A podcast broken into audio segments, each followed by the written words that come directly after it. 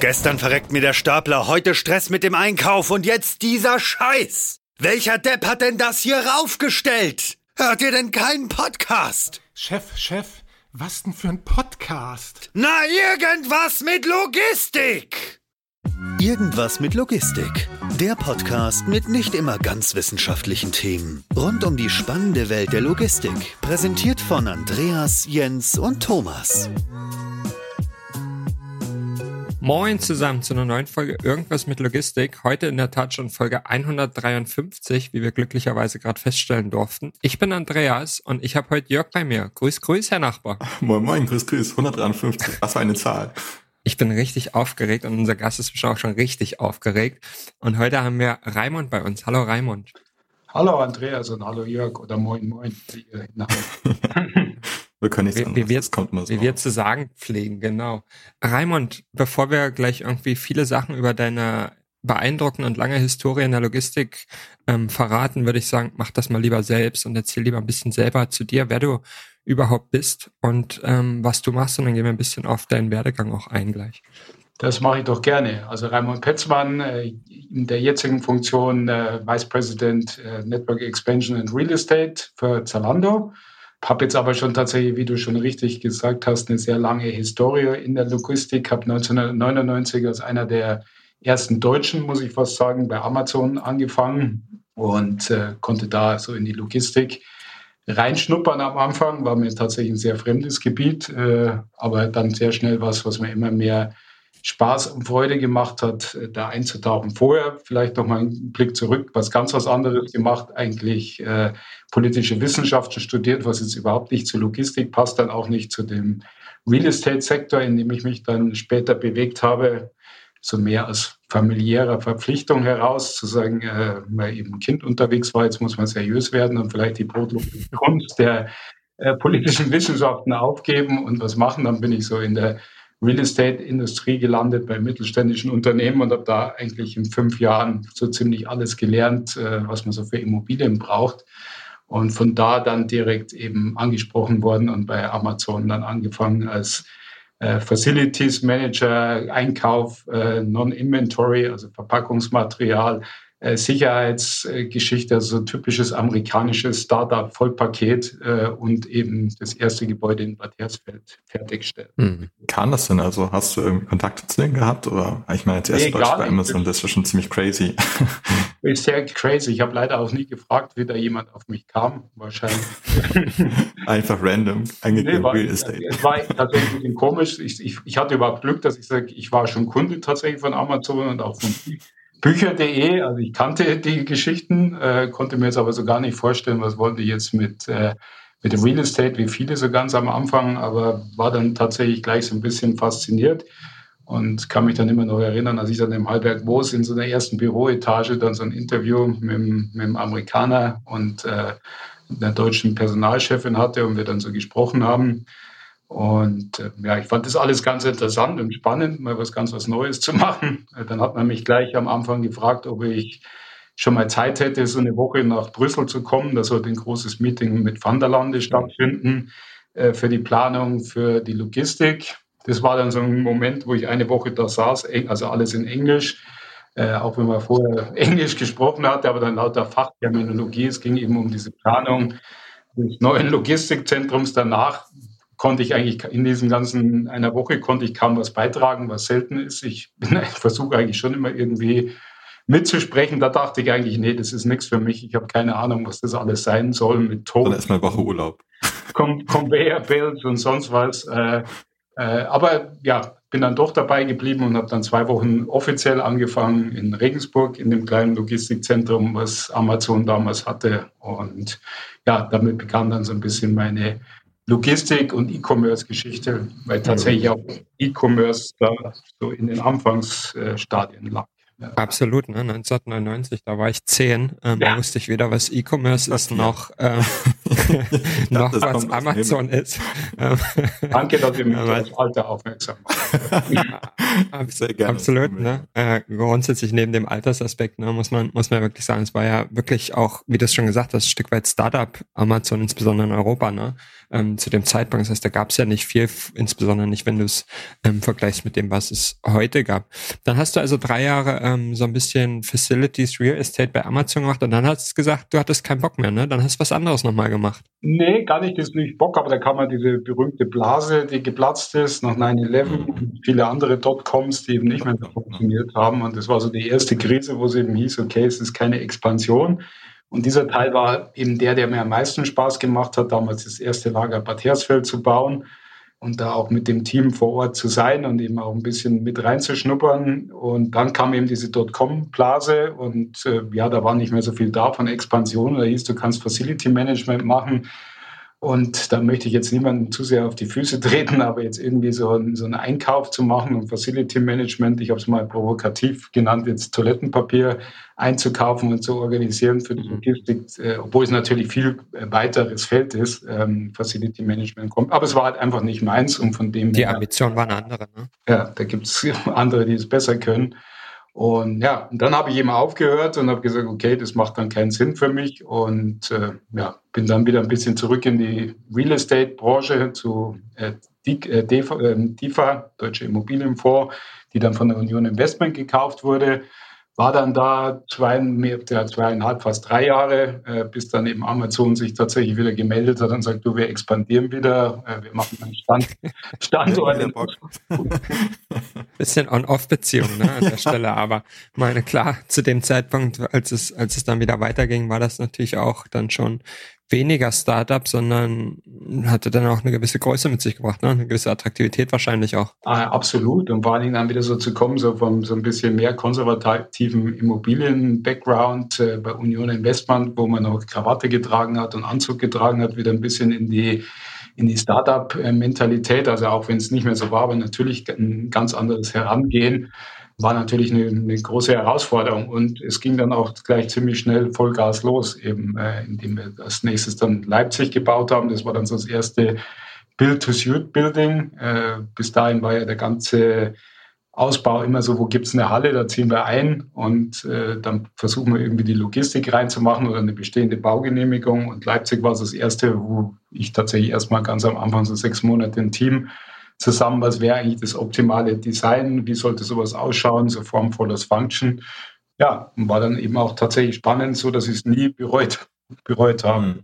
Was habt ihr denn da gemacht? Also du hast gesagt, okay, Greenfield, wirklich so mal aufs Optimum Design. Woran habt ihr euch da orientiert? Ich meine, ihr wart ja auch im Neuland. E-Commerce hast du ja gesagt gehabt, das ist super expandiert. Amazon ist viel, viel größer geworden. Ja, wie habt ihr das gemacht? Habt ihr euch einfach an den Tisch gesetzt, ein bisschen Kartonage und hintergeschoben und gesagt, okay, so könnte es später aussehen? Oder wie habt ihr es durchgeführt? Ja, es war echt so interessant, war so ein bisschen so ein Konzept, Conceptual Design, dass wir uns wirklich mhm. mit den Experten zusammengesetzt haben, was ist eigentlich so der Flow im Gebäude. Ich muss jetzt immer dazu sagen, ich kannte alles relativ gut, weil es ja einmal waren wir in meinem Führungsteam, äh, damals in Bad Hersfeld, äh, mit Chef Uwe, äh, Professor Uwe Klausen, wie er heute ist, vom Fraunhofer Institut. Und wir waren da sehr eng zusammen alle. Also ich wusste schon ein bisschen was von Logistik, auch weil wir im Weihnachtsgeschäft ja eigentlich immer dann neben unserem normalen Job meistens in der Abendschicht noch on the floor waren und tatsächlich so ein bisschen mitgekriegt haben, wie das funktioniert. Und dann haben wir tatsächlich einfach geschaut, wie, wie ist der schnellste Durchfluss durchs Gebäude. Da entstand so ein bisschen dieses H-Konzept, wie es lang mal genannt wurde, dass man eben wirklich in der Mitte sehr schnell durchgehen kann. Und die Außenseiten waren so ein bisschen gedacht als äh, Pufferflächen, also dass man eben sehr nah äh, an den Docks ist, wenn wenig los ist. Und wenn dann eben Peak Season ist, dann kann man sich eben so ein bisschen ausdehnen, also so ein atmendes Lager.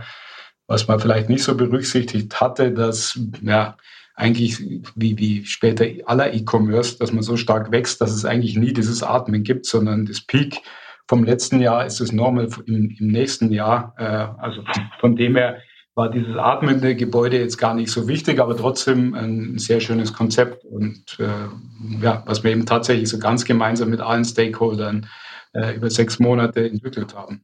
Mhm. Was super interessant ist, ne, weil wenn du, wenn du sagst, ich meine, wir reden ja von 2005 irgendwo bummelig so, so vom Zeitrahmen her, ne, und grundsätzlich hat ja jeder in, in den letzten Jahren auch, ich würde mal überhaupt nicht mehr, da war ich 16, ne, da war ich jetzt noch nicht so tief drin, aber ähm, grundsätzlich war es ja lange so, dass jeder immer ähm, auf Skalierbarkeit gesetzt hat, okay, was kann ich da noch machen und wie kann das Gebäude irgendwie zukunftsfähig für die nächsten am liebsten 30 Jahre sein. Ähm, und, und du sagst ja eigentlich, naja, das war eigentlich gar nicht so ein wichtiges Kriterium, dass es, dass es, dass es irgendwie groß hochskaliert werden kann, weil das Wachstum so stark ist und das ist es ja heute noch teilweise in, in jetzt gerade aktuell nicht wegen der ganzen globalen Situation, aber grundsätzlich ist jetzt E-Commerce-Wachstum immer noch sehr, sehr stark, dass du ja häufig die Situation hast, dass du exponentiell stark wächst, was dazu führt, dass es eigentlich ja nach wie vor gar nicht so wichtig ist, oder? Nee, das ist tatsächlich ein, Fakt, dass man sehr, sich eigentlich ein bisschen darauf verlassen konnte. Ich meine, damals war der Börsenanalystenmarkt, war sich manchmal nicht so sicher, aber trotzdem hat es Jeff Bezos damals geschafft, auch jeden zu überzeugen und zu sagen, es ist uns jetzt erstmal egal, wir investieren. Landrush hieß es ja so ein bisschen, besetzt die, die Positionen. Das hat uns natürlich viel Freiraum gegeben. Ich glaube, das hat bisher kein anderer mehr geschafft, äh, so praktisch Analystenmeinungen oder Investoren so lange zu beruhigen und eben mit wenig Gewinn reinzugehen oder gar keinen Gewinn und zu sagen, irgendwann sind wir profitabel und dann einfach drauf zu setzen, dass man so wächst. Ähm, und das heißt dann natürlich, du hast es gerade angesprochen, exponentielles Wachstum.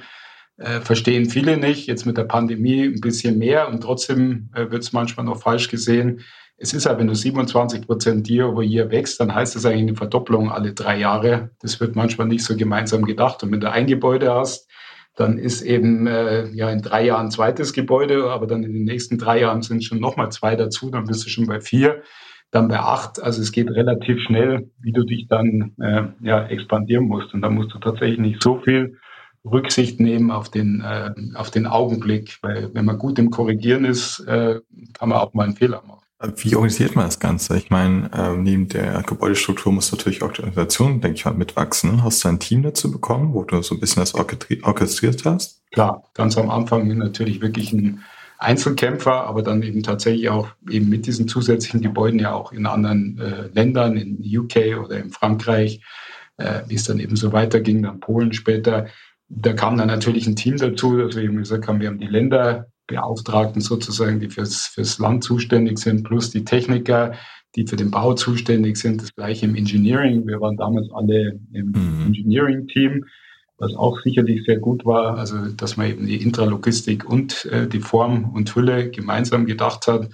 Und klar, also das war eine der größten Challenges, eben auch die Leute da mit ranzukriegen und dann eben so äh, ja, schnell einzuarbeiten, dass sie das eben dann auch machen können.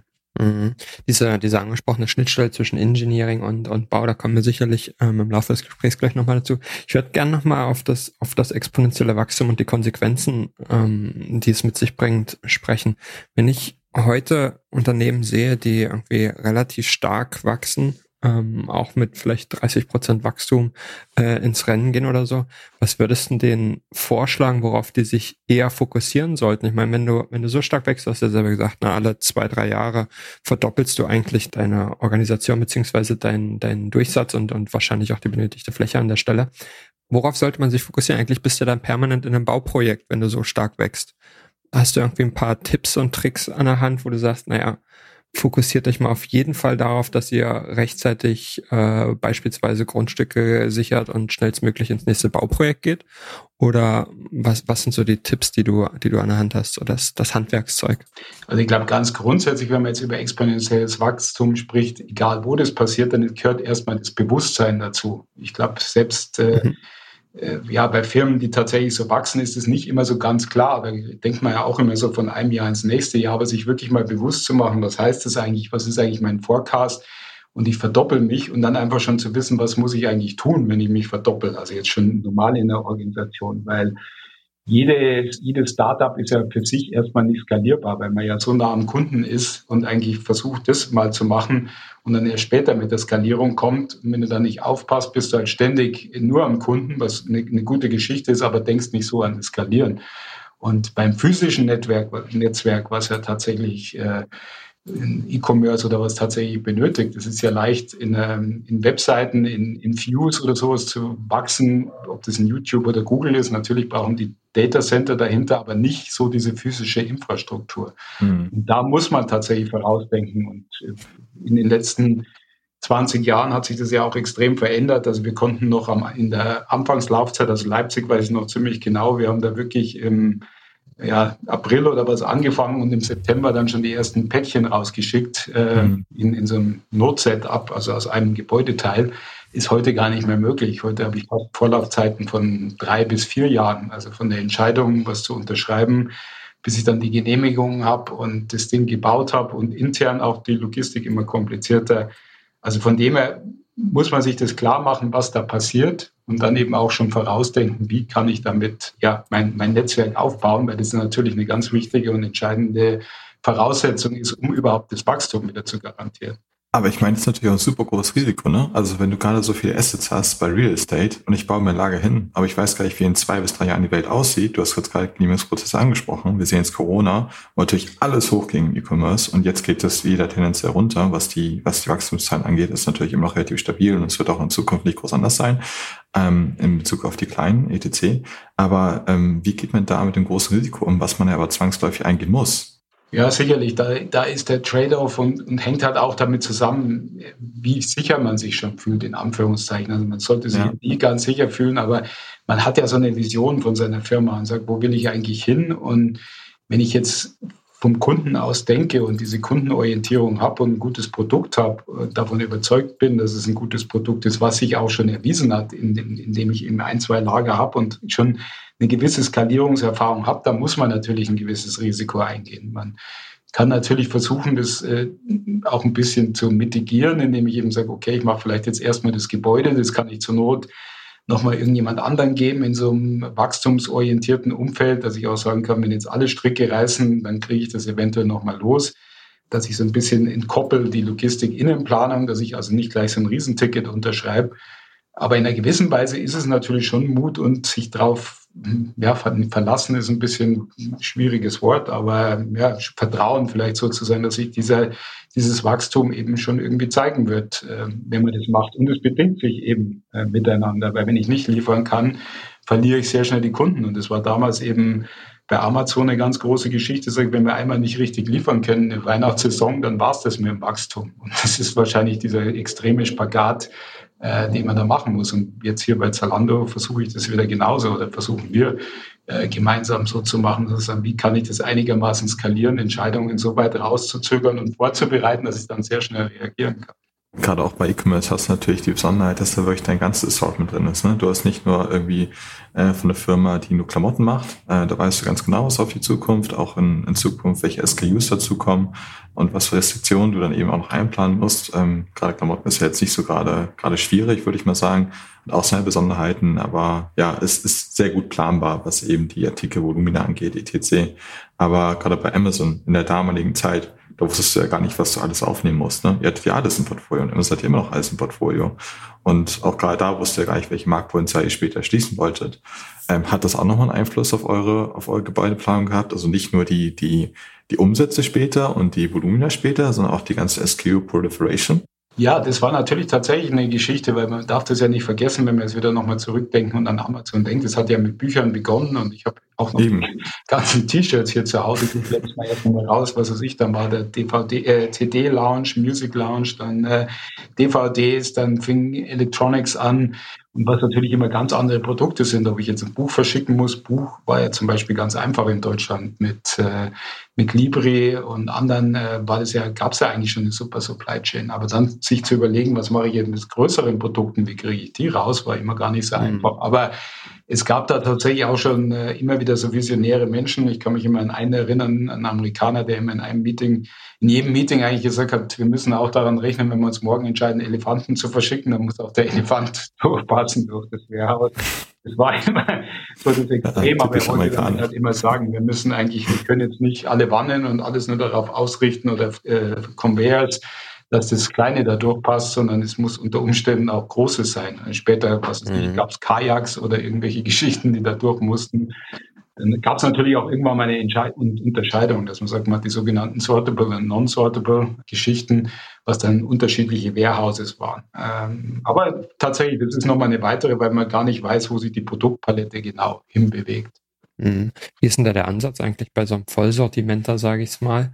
Hinsichtlich der ganzen ähm, Gefahrenvermeidung und so weiter, ne? also Brandschutzmaßnahmen gegebenenfalls eine Wanne unterm Gebäude, je nachdem, was da gelagert wird. Ich meine, am Ende, wenn du nicht weißt, was da irgendwann kommt, kann ja alles Mögliche drin sein, ne? auch, auch irgendwie kritische Güter oder waren solche Dinge ausgeschlossen und in separaten Gebäuden dann äh, abgewickelt. Wie wie ist da der Ansatz? Oder habt ihr die Gebäude alle so gebaut, dass alles da reingehen kann im Zweifel, egal was die Brandschutzanforderungen beispielsweise sind? Also wir hatten natürlich von Anfang an geguckt, dass die Brandschutzanforderungen erfüllt wurden, dass wir da eher so ans, ans Maximum rangehen. Mhm. Aber du sprichst einen ganz guten Punkt an. Ich glaube, der wird immer unterschätzt, wenn man dann eben tatsächlich anfängt, äh, plötzlich dann mit äh, Cosmetics oder Fragrance äh, oder sei es eben nur im Rebell-Bausatz der Kleber, der eben als Gefahrengut angesehen wird, dann bin ich tatsächlich in diesen Hazardous oder ja, in Hazmat-Geschichten drin. Mhm. Und da merkt man dann auch, da sind auch viele Kommunen noch überfordert, weil man gar nicht weiß, wie geht man jetzt eigentlich damit um, wenn die nicht so in Riesenmengen gelagert sind. Also sie kennen natürlich, wo es hergestellt wird, da, da hat man ein Riesenproblem, weil da ist ja dann eben tatsächlich nur Kleber drin oder da ist nur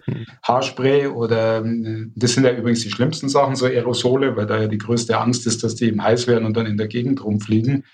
Also es war ein sehr schwieriger Prozess und dann war es halt tatsächlich so, dass man dann sagt, okay, ich muss eigentlich jedes Gebäude mit so einem Segment haben, wo eben dann eine Wanne tatsächlich drin ist, die die Löscheinrichtungen nochmal hat, äh, indem ich eben wirklich so ein Annex-Gebäude habe, in dem ich diese Geschichten wirklich vollkommen separiere und lagern kann. Äh, das mhm. ist dann tatsächlich so dieser, dieser Weg gewesen die, die Beispiele, die du angeführt hast, ne, so beispielsweise Cosmetics oder lass mal ein bisschen Parfümer, das ist ja so ein typisches Ding, ne, dass, dass Leute sagen, ach, jetzt machen wir Fashion, ach, ein bisschen Parfüm können wir auch noch dazu machen, können wir vielleicht auch im Retail Store haben und dann riecht das da immer schön, können wir ja mit lagern, ist ja nicht so schlimm. Und dann kommt immer das böse Erwachen, wenn dann jemand äh, von den Sachverständigen dazukommt und sagt, das ist schön, dass ihr das verkaufen wollt, das können wir hier aber gar nicht lagern.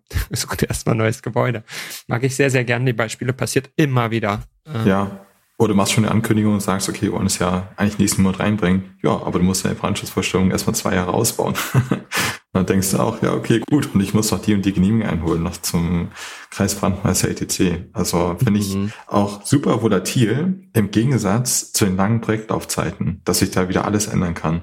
Und deswegen fand ich es eben auch so spannend, was du geantwortet hattest auf die Frage, ja, wie man mit dem Risiko eben umgeht, weil man ja viel Vermeidung, viel auch Szenarien machen muss, viel Backup eben auch machen muss. Vielleicht nehme ich ein anderes Produktsortiment in der Zeit daneben auch, was einfacher ist, aber das ist nicht mein A-Potenzial für das Wachstum. So würde ich das ähm, zumindest machen. Und ähm, auch gerade mit Lösungsanbietern, du hast ja auch äh, Funnelland schon angesprochen gehabt bezüglich Crossbuild bei der ersten ersten Aufenthalt ähm, bei, bei Amazon. Aber auch da musst du ja in die Abstimmung gehen. Und wenn die sagen, nö, das, das passt einfach nicht, ja, bauen uns da so ein dickes Ding da rein, auch für, keine Ahnung, x, x 10 Millionen Euro, ja, dann überlegst du natürlich auch, wie du eben automatisierst, ob du dann komplett manuell bleibst, weil manuell bist du ja auch wieder ein bisschen beschränkt, weil du dann doch nicht so groß wachsen kannst, weil ja auch eine Dichte irgendwann fürs Gebäude beschränkt ist, pipapo. Also da kommst du ja von einem das andere. Ne?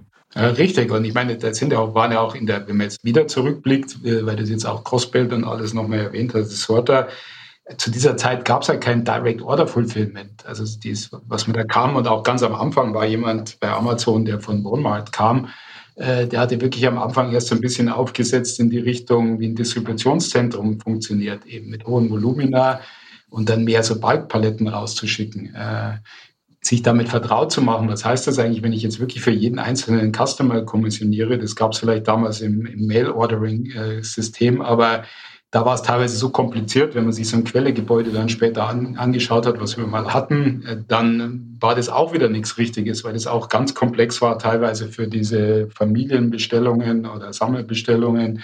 Also es war natürlich eine, eine, eine schwierige Kiste, weil es auch kaum jemanden gab, der so richtig Erfahrung hatte in diesem äh, Customer Order Fulfillment. Mhm. Das, das, jetzt, jetzt rutschen wir auch schon tatsächlich in, in diesen zweiten Themenblock, den wir vorhin schon mal so angerissen haben, ne? so die Schnittstelle zwischen Engineering, also was passiert eigentlich wirklich im Gebäude und, und wie sieht das Gebäude aus? Und da gibt's ja ein Stück weit so zwei Lager, ne? Die einen, die irgendwie sagen, okay, bevorzugen es, äh, Gebäude zu produktisieren Das ist ja auch sicherlich äh, bautechnisch ein interessanter Ansatz, ist auch kostentechnisch. Und gleichzeitig dann aber die Leute, die sagen, ja, eine Halle plant man von innen nach außen. Ähm, welches Team bist du eigentlich und, und warum? Also ich bin eher tatsächlich von innen nach außen, aber das ist jetzt erstmal der Anfang, weil die Logistik ist ja natürlich tatsächlich erstmal der Kern und ist so ein bisschen Form follows Function und jetzt nicht im mhm. architektonischen Bauhausstil, was jetzt vielleicht manch einer denkt oder damit verbindet, sondern tatsächlich sagt, was möchte ich da drin machen. Es geht aber natürlich nur, wenn beide Parteien gut zusammenarbeiten und glücklicherweise in den Feldern, wo ich bis jetzt war, in meinem früheren Leben oder auch jetzt bei Zalando, vielleicht jetzt sogar noch mal mehr, dass wir wirklich sehr eng mit den Kollegen von Engineering oder Logistic Network Planning äh, in Material Handling zusammenarbeiten, weil manchmal ist natürlich auch der Kompromiss notwendig, weil wenn ich das Gebäude jetzt nur so denke, wie läuft es am besten von der Logistik, dann habe ich nur den Materialfluss, habe vielleicht gar nicht so den Menschenfluss, der auch oft ist ja eigentlich auch ein logistischer Prozess, aber manchmal mhm. vergessen wird. Oder wo arbeiten die Leute? Will ich jetzt wirklich, dass äh, Menschen in so einer, ich nenne es immer in so einer Charlie Chaplin-Geschichte, Modern Times im Zahnrad sitzen, sondern ich, ich möchte, dass sie Licht haben, dass sie einen Tageslichtbezug haben, einen guten Arbeitsplatz. Und deswegen muss man dann wieder einen Abstrich machen. Man muss erstmal anfangen und wahrscheinlich auch wieder dieses Conceptual Design, äh, so muss man es wohl nennen, was wir eben auch schon in Leipzig und was wir jetzt auch wieder machen. Wir arbeiten gerade an einer anderen Generation und dann ist es eben so, dass man sehr eng zusammenarbeitet und manchmal halt durch frustrierende Iterationen geht, weil man halt sagt, okay, das funktioniert zwar jetzt logistisch gut, aber weder baulich, äh, genehmigungstechnisch oder eben auch wieder Menschenflow da drinnen ist oder dass sie sich wohlfühlen. Äh, das ist tatsächlich mhm. sehr äh, ja, schwieriger und zeitaufwendiger Prozess, aber den muss man sich stellen und eben auch wirklich äh, ja, alle Team-Silo-Grenzen aufheben, sondern sagen, wir lösen das jetzt gemeinsam und dann funktioniert es auch. Chipflow ist auch ein sehr guter Punkt, finde ich. Äh, gerade wenn man sich die großen Leger auch anschaut und da die ganzen Bushaltestellen sieht, die ganzen Busbuchten, wo die Busse eben auch reinfahren wo du irgendwie Brücken hast über den LKW, LKW-Hof und wo dann die ganzen Leute natürlich reinkommen. Ähm, inwiefern spielt das eben auch eine, eine Rolle, ähm, auch bezüglich dann eher Standortsimulation? Ähm, jetzt verlassen wir vielleicht wieder das Thema Engineering, aber ist mir gerade so ein bisschen eingefallen, also wo ihr euer ganzen Real Estate ähm, eben auch aussucht. Weil da brauchst du natürlich auch super viel Matchmaking, gerade wo du eben auch diese Workforce auch ja überhaupt bekommen kannst. Das ist ja heute noch viel schwieriger, denke ich mal, als vor, als vor zehn Jahren. Da war es vielleicht noch ein bisschen einfacher, aber das ist ja heute gerade der, der springende Punkt, ne? Richtig, also man muss ja wirklich, also neben der logistischen Auswertung natürlich, wo muss ich den Standort haben, ist, äh, ist eigentlich fast der Verfügbarkeit von Arbeitskräften was der, der wichtigste mit. Also steht gleichrangig mit der Nähe zum Kunden. Äh, wo, wo kann ich das eben machen? Wo finde ich 1700 bis vielleicht sogar mal 2500 Leute, die da für mich arbeiten können. Krasse Zahl, muss ich sagen. Also das erstaunt mich wieder. Das ist schon fast ein Dorf. Also 2500, 1000 bis 2500, alle Leute arbeiten dann da. Und da denkt man immer, okay, die großen Automobilfabriken, da sind natürlich noch ein bisschen mehr, also 50.000 Leute. Aber das musst du dir mal vorstellen. Und die müssen jeden Tag auch dahin kommen. Ja, und das ist tatsächlich dann das Nächste, also was man dann auch erst mit der Zeit ehrlich lernen musste, weil auch das war ja nicht so, dass man am Anfang an wusste, wie viele Leute da kommen, auch zum, man hat irgendeine Rechnung, aber dass es dann eben so wächst und dass man dann eben noch effizienter werden kann, noch einen höheren Throughput kriegt und so viele Leute da reinkriegt. Und da musste wirklich alles überlegen, weil die darf man auch nicht vergessen, die Leute mögen relativ einen schnellen Durchlauf durch dieses Gebäude. Die möchten nicht da 45 Minuten vorher kommen, dass sie rechtzeitig am Arbeitsplatz sind und vor allen Dingen, wenn sie rausgehen, nicht noch eine Stunde irgendwo im Verkehr stehen. Das erzeugt halt Frustration. Also weder irgendwo, dass sie bis zum Auto kommen oder dann eben im Auto in der Schlange stehen. Und das ist eigentlich auch schon eine logistische Herausforderung. Wie mache ich eben diesen Traffic Flow? Äh, eine ganz gute Beobachtung von dir. Wie, wie mache ich das? Wie kriege ich die in die dass sie eben in die Lockerräume reinkommen. Äh, wie mache ich das in Pausen? Wie gehen die durch die Security? Also ist tatsächlich ein ganz großer Faktor, den man tatsächlich manchmal unterschätzt oder am Anfang vor allen Dingen unterschätzt, wenn man sich darüber noch nicht so im Klaren ist. Und da ist er natürlich sehr, sehr schwer zu korrigieren. Ist das was, wo du sagen würdest, das geht manchmal ein bisschen unter? Also du bist, du bist dir des, des Themas offenbar sehr, sehr bewusst und, und wahrscheinlich auch dein Team. Aber ähm, mhm. gefühlt habe ich manchmal den Eindruck, dass die Kompromisse hinten raus immer größer werden müssen, weil man sagt, okay, man, man folgt vielleicht entweder erstmal dem Bau oder der Intralogistik, je nachdem, ähm, wo der Fokus liegt ähm, oder, oder der planerische Ansatz. Und dann kommt irgendwie vieles drumherum und ganz am Ende, nachdem man über Haustechnik und so weiter gesprochen hat, fällt einem irgendwann mal ein, ach ja, wir brauchen irgendwo auch Wege. Man schon über Fluchtwege hat schon keiner mehr Bock. Aber hier sprechen wir eigentlich schon über ein Thema, das, das ähm, ein Stück weit ja auch ähm, die Arbeitswelt ähm, und, und die Arbeitserfahrung für die, für die Kollegen und Kolleginnen dann, dann am Standort ähm, stark beeinflusst. Aber spricht man oft genug darüber aus deiner Sicht? Ich glaube leider viel zu wenig. Also ich hatte jetzt das Glück, vielleicht auch ein bisschen, weil ich es mitgeprägt habe, äh, schon immer, das ist ein ganz wichtiger Aspekt, also dieser, dieser Wohlfühlfaktor, dass man eben das Möglichste macht, um es Leuten angenehm zu machen in so einer Logistikhalle, dass sie eben Tageslichtbezug haben, dass sie Fenster haben und wissen, wie das Wetter draußen ist. Aber gerade dieser Flow, ich glaube, das liegt einfach auch sehr viel daran, weil die Leute sehr schwer eine Vorstellung haben. Also selbst Logistiker, die ständig mit äh, Material Flow arbeiten und sagen, ich kann dir genau ausrechnen, wie viele Boxen ich da jetzt durchkriege, wie viele Pakete durch den Sorter laufen, haben, glaube ich, nicht so auf dem Radar, dass der Mensch, der dazu muss, wie bewegt der sich da drin, äh, sondern denken Sie, das funktioniert in anderen Geschichten auch, das wird sich irgendwie selber ergeben. Also es ist ja eine Riesenhalle, da funktioniert das schon. Aber es wächst die, die Bereitschaft, darüber nachzudenken und eben auch mit ESG, weil viele reden ja bei ESG nur immer über Environmental, das Social wird manchmal vergessen, aber es ist ja zum Beispiel ein ganz wichtiger Social-Effekt. Was mache ich für die, die Leute da drin? Also es ist, mhm. ich denke, es wird tatsächlich sehr selten gedacht. Bei, bei uns jetzt in, in der Planung hat es einen sehr großen Fokus, aber ich erlebe es immer wieder, dass es eben nicht gedacht wird, beziehungsweise dann kommen oft so nette Geschichten, dass man sagt, wie kompensiere ich das jetzt und ich mache irgendwie eine, eine Kletterwand oder einen Tennisplatz außen hin für die Mitarbeiter oder einen kleinen Park, wo man schnell raus, rausgehen kann.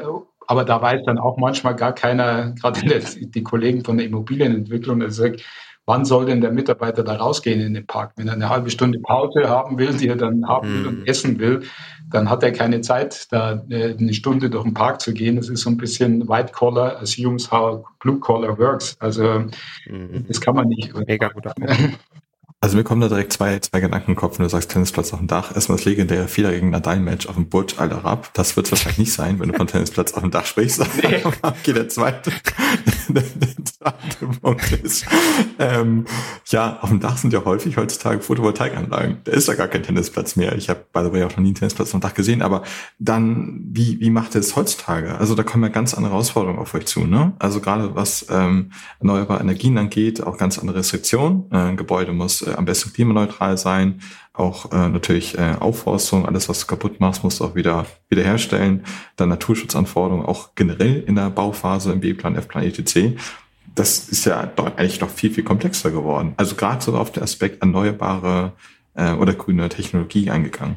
Es ist tatsächlich immer komplexer geworden. Für mich jetzt auch wieder nicht. Das klingt so ein bisschen auf die Schulter klopfend, aber ich glaube, das war tatsächlich für, für mich jetzt schon immer schon bei Amazon ein Thema zu sagen, wir müssen da was machen. Also wir müssen einfach gucken, dass, dass, äh, dass wir die so ja, umweltschonend bauen, wie man das nur machen kann. Äh, vor allen Dingen eben äh, ja, Solaranlagen oder sowas auf Dach zu machen, sollte eigentlich fast ein Standard sein. Was kann man mit Wasser noch machen?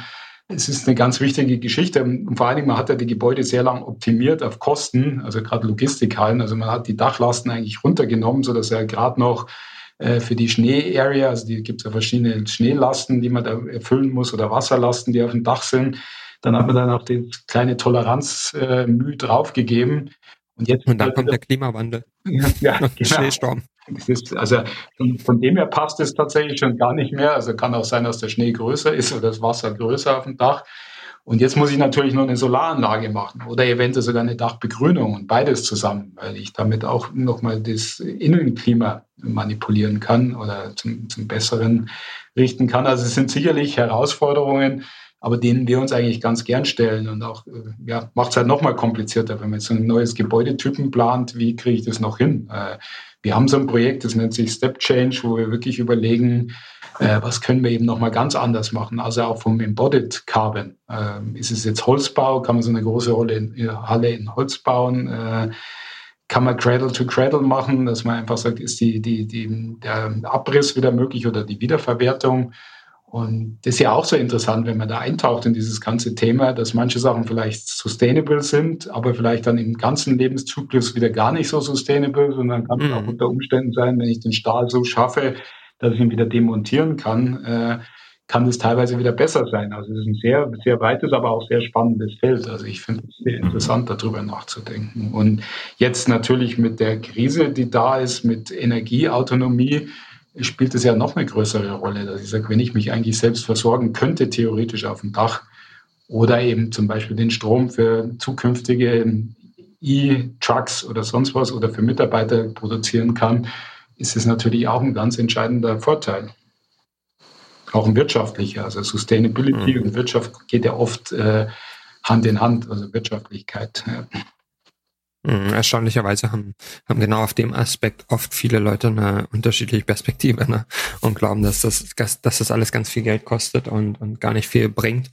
Ähm, und ganz oft, und das ist zumindest meine Wahrnehmung, ne, geht man vielleicht gar nicht in die Tiefe rein, die du gerade beschrieben hast ähm, oder angerissen hast, vielmehr sondern man sagt ganz oft, ja, wir bauen da ein bisschen Solar aufs Dach und dann ist das Ding irgendwann auch schon CO2-neutral ähm, und, und dann passt das ja. Aber wie du es gesagt hast, ne, es geht halt um den gesamten Lebenszyklus über ähm, das, den, den das Gebäude am Ende des Tages hat. Und dann würde mich interessieren, was ist denn aus eurer Sicht oder vielleicht auch aus der Historie deiner Erfahrung, was ist denn so der übliche Lebenszyklus von so einer Logistikanlage? Insbesondere, wenn man jetzt beispielsweise, so wie du es beschrieben hast, ne, Form follows Function, dann bist du ja jetzt nicht unbedingt in einem Bereich der Wiederverwendbarkeit so eines, so eines Gebäudes am Ende des Tages, wie das beispielsweise die Freunde aus dem 3PL-Geschäft gern hätten oder, oder auch die Immobilienentwickler. Wie ist da deine Erfahrung, deine Sicht drauf? Ich meine, da fängt das Problem schon so ein bisschen an, dass man wahrscheinlich wirklich in der Logistikhalle, also wenn man jetzt gerade mal, da ich ja so lange drin bin, also als ich angefangen habe, Logistik, war ja Logistikmarkt ein sehr, sehr kleiner Markt im Real Estate. Äh, da gab es ein paar Player, Player, es hieß noch so ein bisschen abfällig aus den äh, UK-Kollegen, von den UK-Kollegen Chat, also einfach irgendwie so, ein, äh, so eine Hütte, die da steht. Relativ einfach gebaut, ohne irgendwelche internen Installationen, weil da die Männer ja mit dem Gabelstapler durchgefahren sind oder Frauen damals auch schon.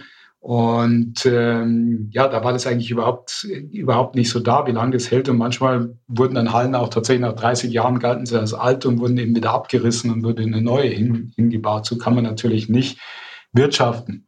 Wenn wir jetzt sprechen über Form follows Function, würde ich jetzt schon sagen, dass man schon so rangeht, dass es eine gewisse Wiederverwendbarkeit hat vom Materialfluss. Äh, es ist jetzt nicht so gebaut, dass ich, ich baue jetzt wirklich wie so ein Hochregallager, baue das alles außen rum, sondern es ist so ein bisschen an dem Flow äh, gerichtet. Wie geht das Produkt eben das, durchs Gebäude durch? Und das heißt, zumindest jetzt, denke ich, wird es für jeden anderen E-Commercer auch funktionieren. Äh, wir sind natürlich ein bisschen auf Fashion spezialisiert.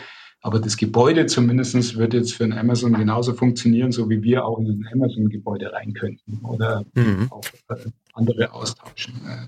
Ist das auch ein Ansatz, den ihr, ihr macht ja jetzt bei Zalando das Fulfillment Network. Und ist das, das heißt, ihr, ihr habt ja eigentlich einen anderen Ansatz, oder habt ihr, ist vielleicht eine Frage, habt ihr eigentlich einen anderen Ansatz, wenn ihr Gebäude im Fulfillment Network plant, im Vergleich zu den ähm, ich sag mal Standardgebäuden, die ihr sonst bei Zalando plant? Ist das ein Unterschied?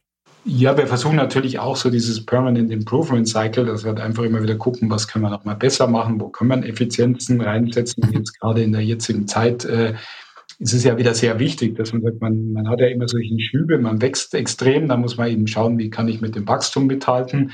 Und jetzt ist man eben wieder so auf einer Fokussierungsschiene, sagt, wo sind wir eigentlich wirklich gut, was können wir besonders gut, wo wollen wir uns ähm, nochmal verbessern, äh, wie, wie können wir das, die Kundenbeziehungen nochmal verstärken und eben auch vor allem die Logistikkosten nochmal ähm, anders optimieren oder wie kriege ich es eben schneller zum Kunden, wie kriege ich es mit möglichst einer Box zum Kunden.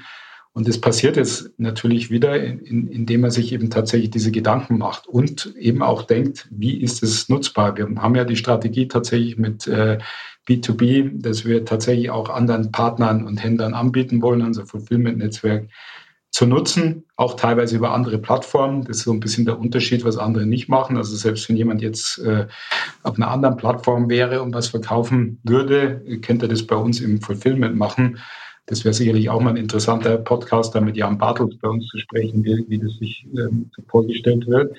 Aber da muss man natürlich nochmal ganz anders gucken. Wie baue ich die Logistik, dass die nochmal mehr skalierbar ist und vielleicht andere Produkte reinkriegt. Aber man, wir haben halt einfach, wir sind, glaube ich, schon eine Kernkompetenz bei uns ist eben die Logistik. Wir haben ein gewisses Logistiknetzwerk.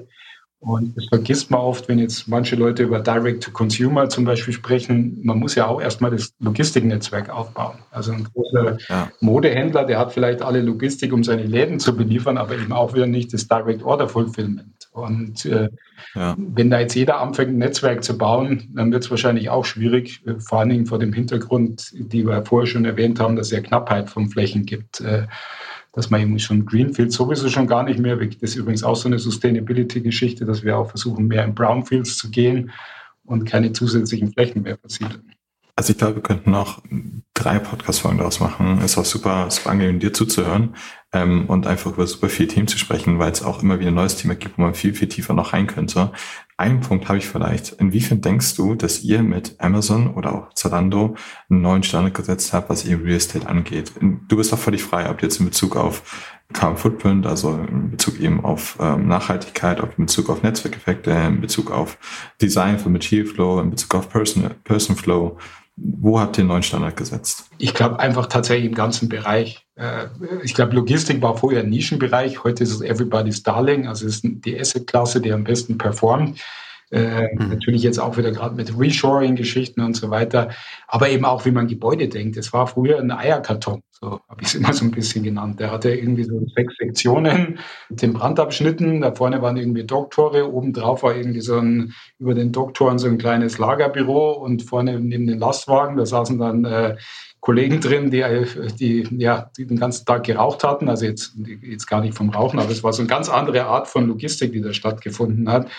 Äh, und wie, wie man das eben macht, eine moderne Logistik, der Material Flow von der Automatisierung gedacht, natürlich nochmal. Und für die Mitarbeiter, dass man eben sagt, okay, wir wollen nicht, dass der Mitarbeiter mit der Jacke und in der warmen Hose da drin rumfahren muss oder gehen muss, sondern wir wollen eigentlich so ein Industrial Environment schaffen. Wir haben es ja auch manchmal so Puzzle-Fabrik genannt, also, also viel mehr so ins Industrial ähm, Manufacturing rein als jetzt in die Logistik. Und ich glaube, da wurde schon ein Riesenstandard gesetzt. Und es war ja auch ein großer Teil des Demands in den letzten 20 Jahren, der durch E-Commerce getrieben wurde. Ja. Jetzt glaube ich auch mit Sustainability ist natürlich ein Riesenfaktor. Also wenn, wenn wir das als Strategie machen und sagen, Sustainability ist wichtig, dann hat das natürlich irgendwann auch einen Einfluss auf 3PLer äh, und auf den gesamten Markt. Hm. Ich habe auch noch eine letzte Frage, Raimund, ähm, die, bevor wir dich hier entlassen, und wie Jörg das schon gesagt hat, können wir wahrscheinlich stundenlang noch weiterreden. Und zwar ist, ist mein Gedanke so ein bisschen, was glaubst du denn, was, was in den nächsten Jahren das relevanteste Thema sein wird? Du hattest schon viele Sachen angesprochen, wir haben auch ein bisschen über, über Nachhaltigkeit gesprochen und so weiter. Wahrscheinlich ist das auch der Kern und, und wird vieles beeinflussen, aber was wird, was wird so das nächste große Thema im Bau oder, oder Expansion Network sein, was, was wir sehen werden in den nächsten Jahren? Was glaubst du? Irgendwas, was dich wirklich richtig, richtig umtreibt und dir vielleicht auch mal Kopfschmerzen bereitet? ich glaube tatsächlich, das größte Thema ist halt die Flächenknappheit. Also das heißt, dass wir natürlich mhm. in einem Produkt leben, für die es jetzt nicht mehr so viel Flächen gibt. Äh, auch nicht immer die beliebteste Fläche. Je, ist ja auch so ein Thema. Jeder möchte zwar Logistik haben, aber oder nimmt diese Dienste gerne in Anspruch, aber am besten nicht vor der Haustür.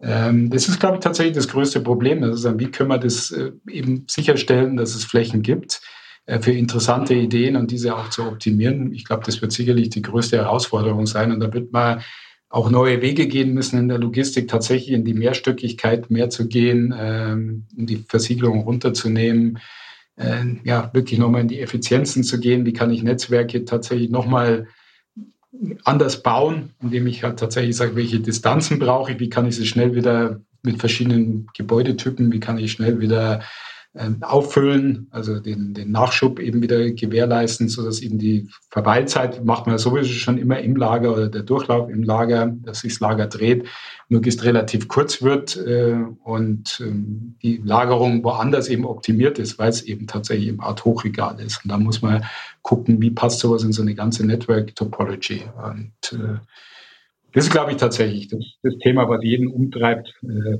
wo kriegt man die Flächen her? Und damit natürlich auch der Preis. Also es wird ja auch immer teurer. Also wenn man jetzt geguckt hat, was in den letzten zwei Jahren passiert ist auf dem Markt, äh, sowohl mit Immobilienpreisen, Verfügbarkeiten und noch Baupreisen, die sich jetzt zwar natürlich wieder ein bisschen nach unten entwickeln mit der Rohstoffpreisnachlass. Ähm, Aber ja, äh, überhaupt ein Netzwerk bauen zu können, wird sicherlich eine, eine große Herausforderung sein in den nächsten mhm. Jahren. Raimund, ich glaube, wir sollten uns ein Jahr noch unterhalten, was bis dahin passiert ist. Und dann machen wir einfach so ein ähm, yearly äh, Check-in nochmal, dass wir so ein Update von dir bekommen, was nächstes Jahr auch passiert, dass wir nochmal dann gegenprüfen können. Hat mir super, super viel Spaß gemacht, äh, war super interessant. Vielen, vielen Dank für die sehr, sehr kurzweiligen, circa 45 Minuten.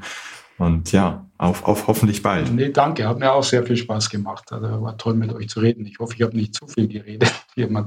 Darum geht es, dass du viel redest. Zu wenig Zeit. nicht, äh, nicht zu viel Rede, zu wenig Zeit. ja, ja. Überall was zu erzählen. Das ist ein bisschen wie Opa erzählt vom Krieg. Das ist ja. nee, nee. nee, nee. Der, der, der Pastor War. Ja. Cool. Dann cool. bis bald. Okay, Dankeschön.